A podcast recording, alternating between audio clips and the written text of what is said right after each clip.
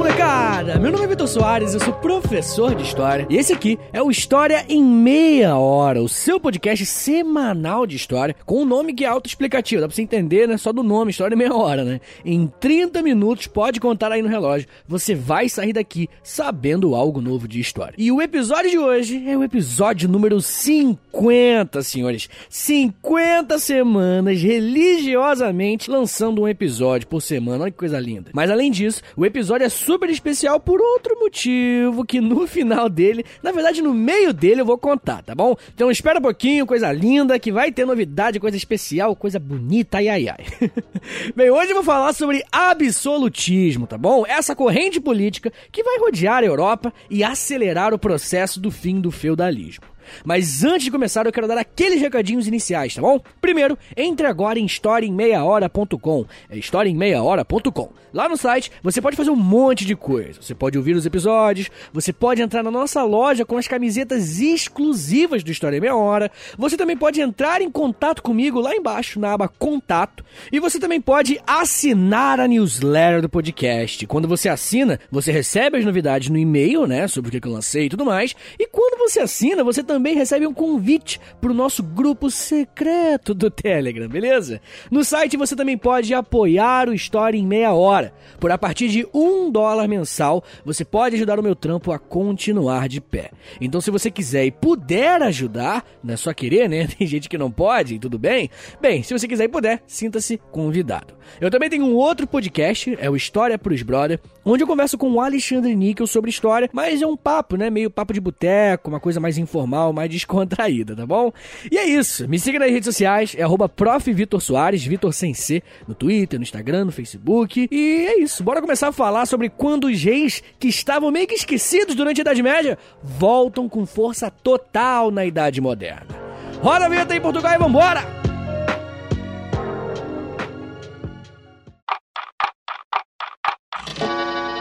História em meia hora.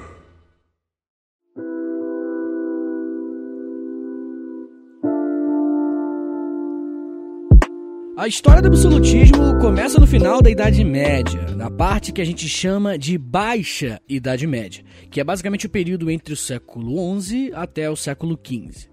O apelido Baixa Idade Média não é à toa, tá? O sistema estava enfraquecido. Os primeiros 500 anos, chamados de Alta Idade Média, correspondem do século V ao século X. Esses séculos foram os séculos que solidificaram o feudalismo lá na Europa. Então, se os primeiros 500 anos solidificaram, os outros 500 levaram o feudalismo à ruína. E uma das coisas que fizeram o feudalismo caminhar para o seu fim foi, sem dúvidas, o absolutismo. O absolutismo é, sobretudo, um movimento que vai contra a descentralização política que existe no feudalismo.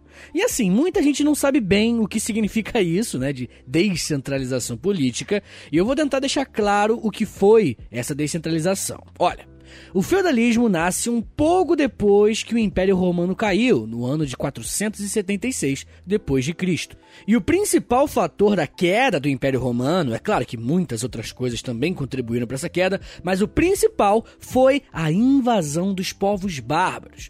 Quando o Império Romano caiu, os patrícios, que era uma galera lá de Roma, os nobres lá de Roma que tinham terras, eles foram em massa para o campo porque lá eles tinham um território no interior, sabe? Eles tinham fazendas no interior, eles viviam nas cidades, em Roma. Só que aí, quando os bárbaros atacam, eles vão para os seus outros territórios, para suas outras terras no interior, que é essas terras que são fazendas. Fazendas, feudos, é basicamente a mesma coisa. Quando eles chegaram nos feudos deles, a primeira coisa que eles fizeram era contratar mercenários para defender o território deles, né? Afinal, né, tinham bárbaros atacando Roma, então eles precisavam ter um exército para defender um ataque futuro de bárbaro também.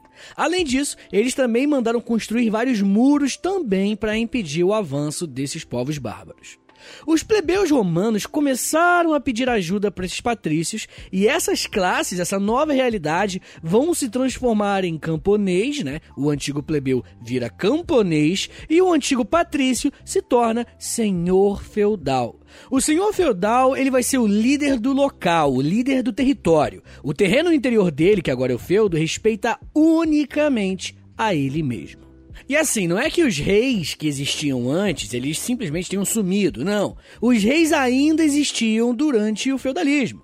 Só que os reis eles não tinham tanta força quanto antes. Afinal, os reis perderam para os bárbaros. Foi meio que culpa dos próprios reis, né? Uma incapacidade de resistir à invasão dos bárbaros que fez com que os patrícios, né, os nobres antigos, tivessem que se tornar senhores feudais. Então, os reis não eram mais vistos como uma autoridade respeitável. Os feudos passaram a agir como poderes independentes, paralelos ao poder do rei. Com a figura do rei enfraquecida, o vão de poder foi substituído pelos poderes locais dos senhores feudais. O absolutismo é justamente o que vai entregar de volta esse poder para os reis. Entender o que é absolutismo é quando o poder do rei, que tinha se dissipado pela Europa depois da invasão dos bárbaros, ele vai ser entregue novamente para os novos reis. E eu falo novos reis porque os novos reis não serão como aqueles reis antigos do Império Romano, não. Eles vão ser uma nova forma de ser um rei, o rei do Estado moderno. E bem, não podemos analisar o absolutismo como um evento independente também, tá? Podemos enxergar o absolutismo como uma atualização política medieval descentralizada, calma que eu sei que tá ficando complexo, mas vai fazer sentido, para uma política da idade moderna centralizada. Então o mundo inteiro estava mudando. Era óbvio que a política, que a centralização política também aconteceria. Mas outras áreas, como eu falei, também sofrerão mudanças drásticas, como na cultura teocêntrica medieval, ser substituída no mesmo momento que o absolutismo nasce, para uma cultura mais antropocentrista, com um movimento que conhecemos como renascimento cultural. Podemos observar também uma mudança religiosa no catolicismo feudal para o protestantismo da Idade Moderna. Não que o catolicismo tenha sumido, mas agora existe a opção protestante com a reforma protestante. E claro, podemos falar também da mudança econômica, que era o feudalismo medieval, para o mercantilismo da Idade Moderna. Tudo mudou no século XIV, XV e XVI lá na Europa. O renascimento cultural, o mercantilismo, a reforma protestante e o absolutismo foram eventos que aconteceram paralelos uns aos outros. E isso não foi por acaso, eles aconteceram paralelos aos outros porque eles são justamente os eventos que marcam o fim da Idade Média e marcam o início da Idade Moderna.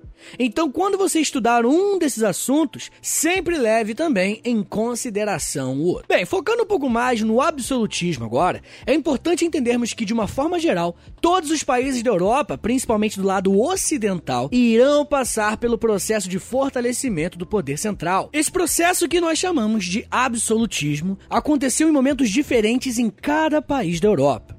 A gente costuma tratar de quatro países quando falamos de absolutismo: Portugal, Espanha, França e Inglaterra. Esses quatro países se unificam num contexto meio parecido, só Portugal que foi bem mais prematuro. Daqui a pouco eu falo melhor sobre a formação desses quatro estados modernos, tá? Outros países europeus, como Itália e Alemanha, só foram nascer no século XIX no contexto que nós chamamos de unificações tardias. Inclusive, tem um episódio aqui no feed do História Meia Hora sobre a unificação da Alemanha, tá? Depois você dá uma conferida nele. Na verdade, sobre quase todos esses temas que eu falei, sobre Renascimento, sobre grandes navegações, sobre reforma protestante, vixe, tem muita coisa que eu vou falar aqui, que eu já falei, que nós temos o episódio aqui no feed do História Meia Hora. Mas muito bem, os novos impérios que vão nascer no contexto do absolutismo que estamos estudando agora são chamados de estados modernos. Não se esqueçam, estados modernos. Isso porque eles são bem diferentes dos antigos impérios antes da Idade Média. A sua principal diferença é que a origem desses novos impérios provém da união entre duas classes sociais, o rei e a burguesia. Durante o feudalismo, a figura do rei estava enfraquecida, como eu já falei. Além dela, a burguesia estava completamente esquecida. Para você ter uma noção, o feudalismo praticamente não tinha comércio. E o pouco comércio que existia era realizado através do escambo, ou seja, troca de produtos. Então nem dinheiro existia. A economia feudal era uma economia amonetária. E eu tô falando isso para explicar o quanto enfraquecido era o comerciante que vivia na mesma posição hierárquica que um camponês. Então vamos lá, se no feudalismo as classes enfraquecidas eram a nobreza e a burguesia, quem estava no topo da pirâmide social? A resposta é o clero. A Igreja Católica, galera, era suprema, suprema durante a Idade Média. Todos os feudos tinham autonomia política, como eu falei, mas eles não tinham autonomia religiosa. Todos esses feudos medievais estavam religiosamente submissos ao Papa e à Igreja Católica. Então, enxergue o feudalismo e a Idade Média dessa maneira: um período onde o povo e a burguesia estão juntos na base da sociedade, a nobreza está em segundo lugar e em primeiro, supremo, o clero. Todos os feudos eram católicos. Então, o absolutismo vai nascer justamente na hora de superar isso. A sociedade medieval será substituída e uma aliança entre o rei e a burguesia irá resultar na sociedade da Idade Moderna onde o clero perde o protagonismo para a nobreza e o rei absolutista.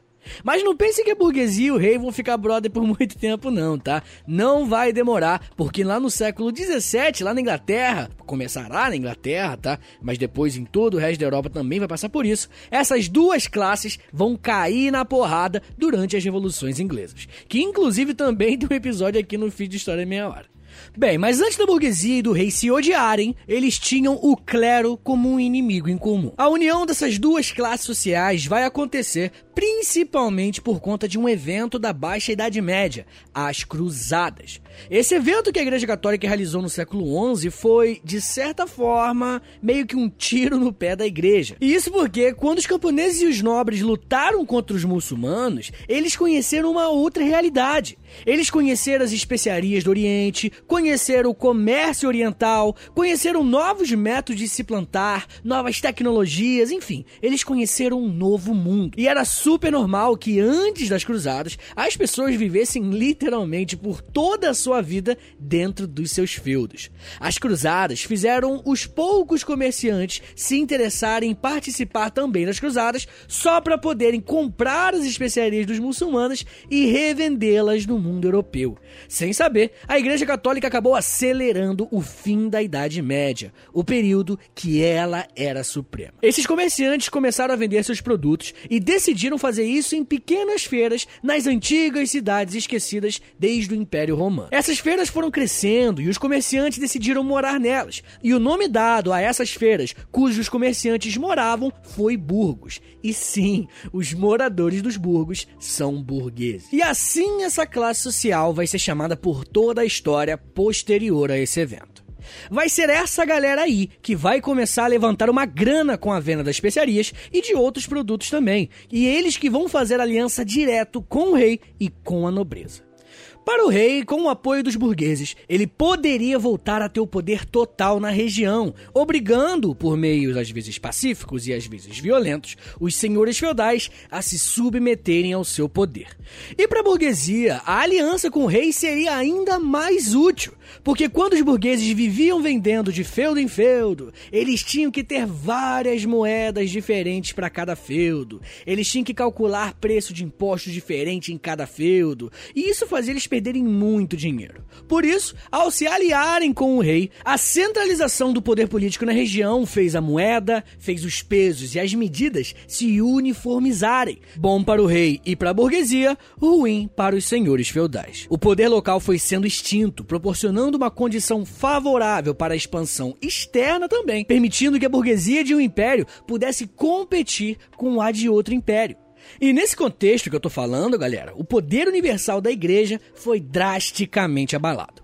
Primeiro porque a reforma protestante aconteceu nesse contexto aí, nessa mesma época, e ela fez com que muitos estados recém-nascidos tirassem a igreja católica dos seus domínios. E segundo, porque muitas igrejas passaram a estar sob o controle dos reis. As igrejas nacionais se tornaram comuns e o exercício da justiça eclesiástico, que antes era monopolizado pela igreja, agora tá nas mãos do rei. Além disso, os reis também recebiam nas rendas eclesiásticas várias e várias vezes o dízimo e outros impostos também acabavam caindo nas mãos do rei. Esse é o grande diferencial da Idade Média para a Idade Moderna. O clero perde o topo da hierarquia social para a nobreza, e a burguesia se separa do povo e dá um passo acima na pirâmide social. Você conseguiu entender agora? Bem, pouco a pouco, os reis se aliaram à burguesia e os senhores feudais foram sendo subjugados, e assim o domínio real começou a se expandir. Mas nem sempre os senhores feudais precisavam ser vencidos em campo de batalha, não, tá? Às vezes eles cediam território com muita diplomacia. O rei chegava, oferecia para ele altos cargos no governo. Ah, você vai ser um nobre boladão no meu governo se você deixar eu anexar o seu feudo ao meu império. E assim uma galera permitia. E olha, assim que o rei adquiriu boa parte do território, ele não precisou mais dialogar com os senhores feudais restantes, não, tá? O Tribunal Real se tornou o órgão julgador e os antigos tribunais feudais se tornaram obsoletos. Daí beleza, os senhores feudais que tinham a terra, eles entregaram as suas terras para o rei. Mas e os moradores desse feudo? E os camponeses? E os intelectuais? Como convencer essas pessoas que viveram gerações e gerações sob o domínio de feudos que agora eles têm que se submeter ao domínio de um rei soberano? Vai ser com essa necessidade de legitimar o poder absoluto que irão nascer os teóricos do absolutismo.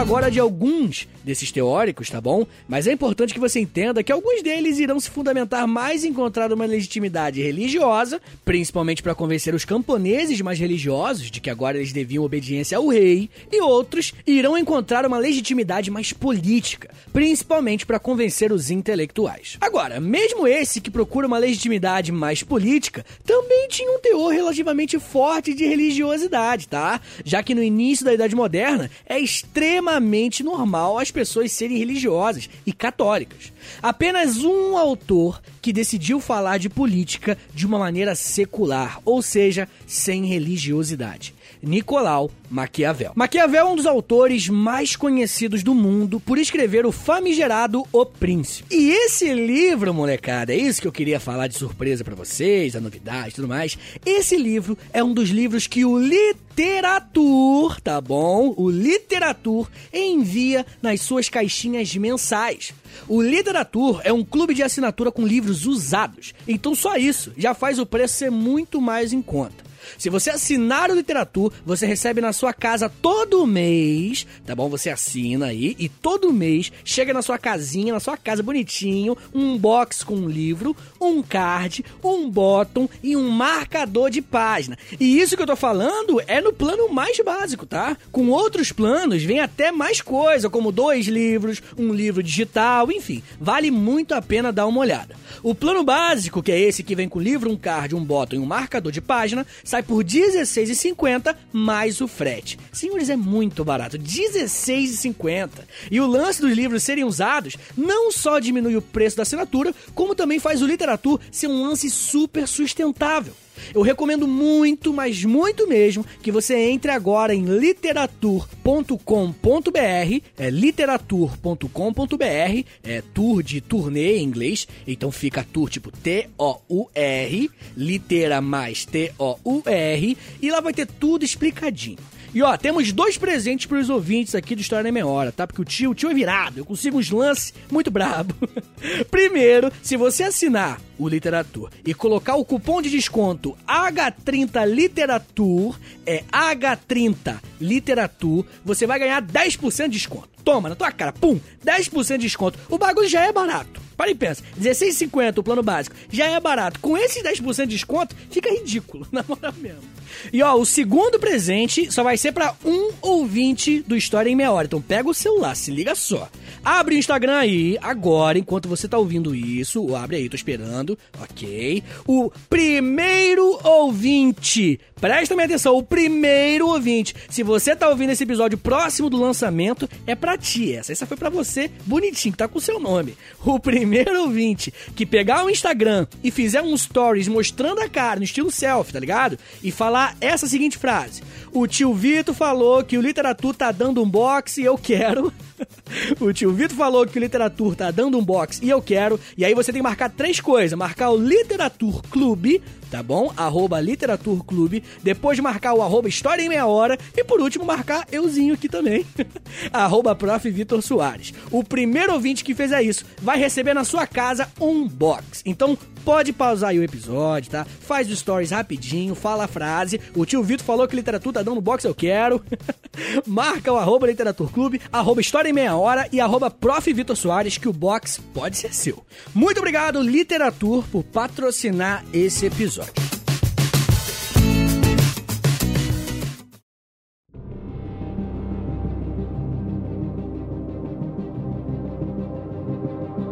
Agora, voltando a falar do menino Nicolau Maquiavel em O Príncipe, Maquiavel vai escrever um breve manual do que um soberano deve fazer.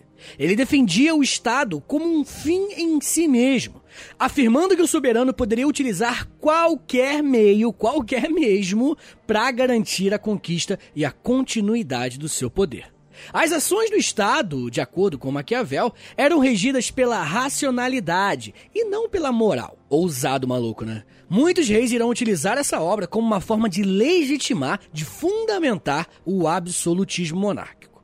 Outro teórico do absolutismo foi Jean Baudin. O Baudin escreveu um livro chamado A República, onde ele acreditava que o Estado deveria ser interpretado como a família, onde o poder real equiparava-se ao de chefe da família. Outro teórico ainda é o Jacques Bossier. O Bossier foi o principal defensor do direito divino dos reis. Ele defende que a monarquia era de origem divina e cabia aos homens aceitar todas as decisões reais, porque se foi Deus que colocou o monarca ali, questionar as decisões do rei significaria questionar as decisões de Deus. Esse aí fez uma chantagem fortíssima. E por último, o absolutista que criou o conceito de Estado como um contrato social. Thomas Hobbes.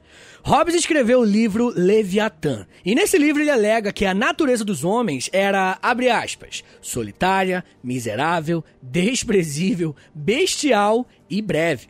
Fecha aspas. Esse era o homem em seu estado natural. O estado natural para Hobbes significa o homem sem um estado, sem um governo. Para Hobbes, o homem era o lobo do homem. Essa frase você provavelmente já ouviu, né? Ou seja, sem um Estado para organizar a vida dos homens, havia a barbárie, a violência reinaria. Afinal, o que impediria você de matar um mais fraco e roubar os seus bens? E o que impediria alguém mais forte que você de matá-lo e roubar os teus bens? De acordo com Hobbes, nada. Por isso, Hobbes acreditou que os homens decidiram então realizar um contrato, onde eles formariam a sociedade civil, escolhendo um soberano que teria todos os direitos para proteger os homens contra a violência dos próprios homens. Muita doideira, né? Bem, o que importa é que esses pensadores e muitos outros fizeram o absolutismo se tornar algo legítimo para a sociedade. Não havia constituição ou lei escrita que pudesse limitar o poder do rei nesse período. Inclusive, existe um rei que sintetiza tudo isso, o rei Luís XIV, mais conhecido como modesto apelido o Rei Sol. O período de regência exercido pela mãe de Luís termina oficialmente em 1651, quando ele tinha 13 anos. Então, aos 13, o moleque já era rei da França oficialmente. Seu governo vai durar até sua morte em 1715. Foi o mais longo reinado e governo do mundo ocidental. O cara era chamado de Rei Sol e não era à toa. A alcunha provinha no início por conta do seu símbolo da realeza, que era do Sol, o astro principal. Só que o apelido continuou existindo, mas o significado foi sendo modificado. Antes, era por ser o principal astro, mas com o tempo passou a significar muito mais sobre ele garantir a vida de todos da França, assim como a luz, assim como a luz do sol que leva a vida. Meu sonho de princesa é ter essa autoestima. Além disso, dizia-se na época que os nobres circulavam ele como os planetas circulam o Sol, tentando extrair um pouco da sua grandiosidade. Uma das frases mais famosas que sintetiza o absolutismo monárquico também veio dele: O Estado sou eu. Olha a prepotência do maluco. o Estado, para ele, limita-se a uma figura que é ele mesmo. Galera, a gente tem que se amar mais, na moral, olha esse cara. Mas enfim, quando a gente fala sobre absolutismo, temos que falar um pouco sobre o nascimento de quatro países, dos quatro países principais: Portugal, Espanha, França e Inglaterra. O primeiro país, como eu já falei, a se tornar um Estado moderno, proveniente dessa união de rei e burguesia, foi Portugal. A explicação para a origem de Portugal ser prematura, no século XII, é que Portugal nasce de uma guerra, a Guerra contra os Mouros. Com a expansão dos muçulmanos desde o século VII, a Península Ibérica e o Império Bizantino serão os lugares que irão parar o avanço islâmico. O Império Bizantino vai resistir até o século XV, mas a Península Ibérica não só irá impedir o avanço, como também fará os muçulmanos recuarem. Desde a Batalha de Poitiers, em 732, com Carlos Martel, os muçulmanos não continuarão a expansão, mas continuarão ocupando a Península Ibérica quase que completamente. Por séculos, o Califado de Córdoba dominou a Península Ibérica, mas em 1139, para expulsar os muçulmanos da região e retomar a península para os cristãos com a Guerra de Reconquista, nascerá o Reino de Portugal. As suas fronteiras só serão propriamente definidas no século XIII, mas a partir de 1139 já existia Portugal. Inclusive, o fato dos muçulmanos estarem na península por séculos fará com que Portugal seja um país cristão ocidental, mas com muita influência da cultura muçulmana.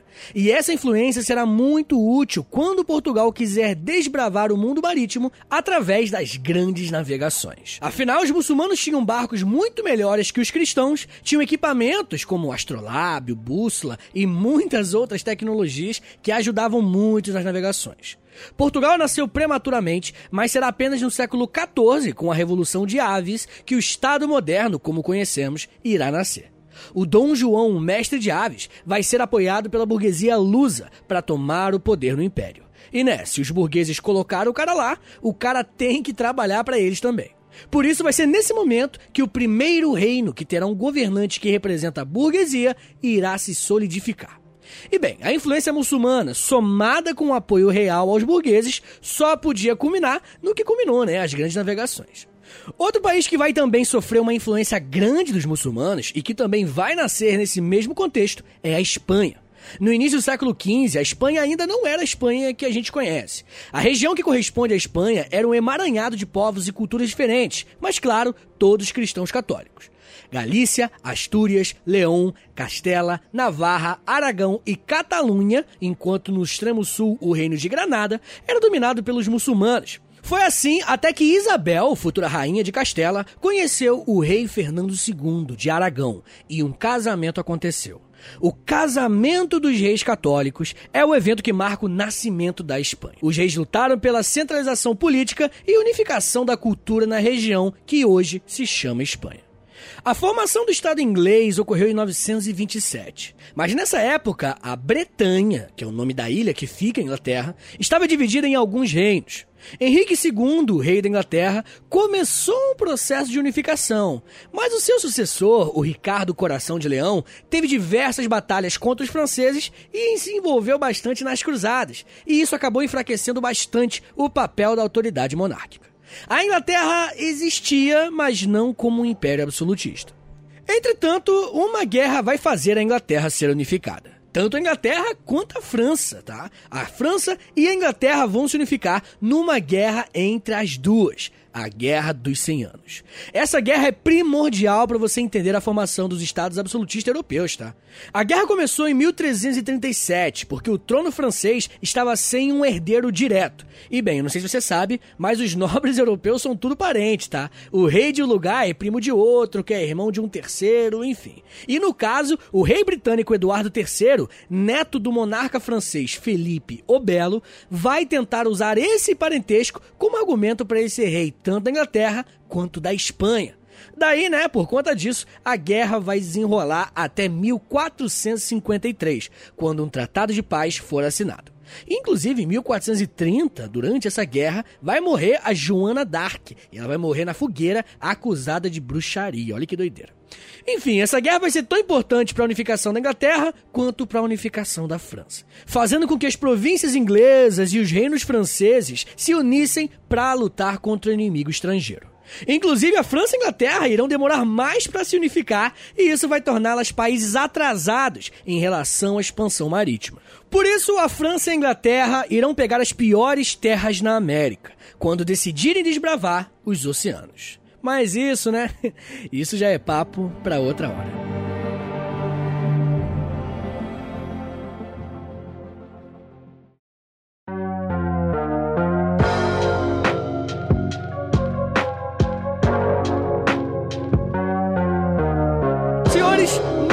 Obrigado por terem ouvido o episódio até aqui. Eu espero que vocês tenham gostado e aprendido alguma coisa, pelo menos, tá? Não posso deixar de agradecer também o Literatur novamente por patrocinar esse episódio. Entrem lá, literatur.com.br, lembrando que é tour de T-O-U-R, então é litera, T-O-U-R com.br É um projeto muito maneiro e quem gosta de história tem que ler, tá bom, gente? Não há uma maneira melhor de aprender história do que lendo, e lendo bastante. Acessem o site literatura.com.br e acessem também o meu outro podcast, o História pros Brother. Me siga nas redes sociais, é arroba e é isso. Um beijo, até semana que vem e valeu!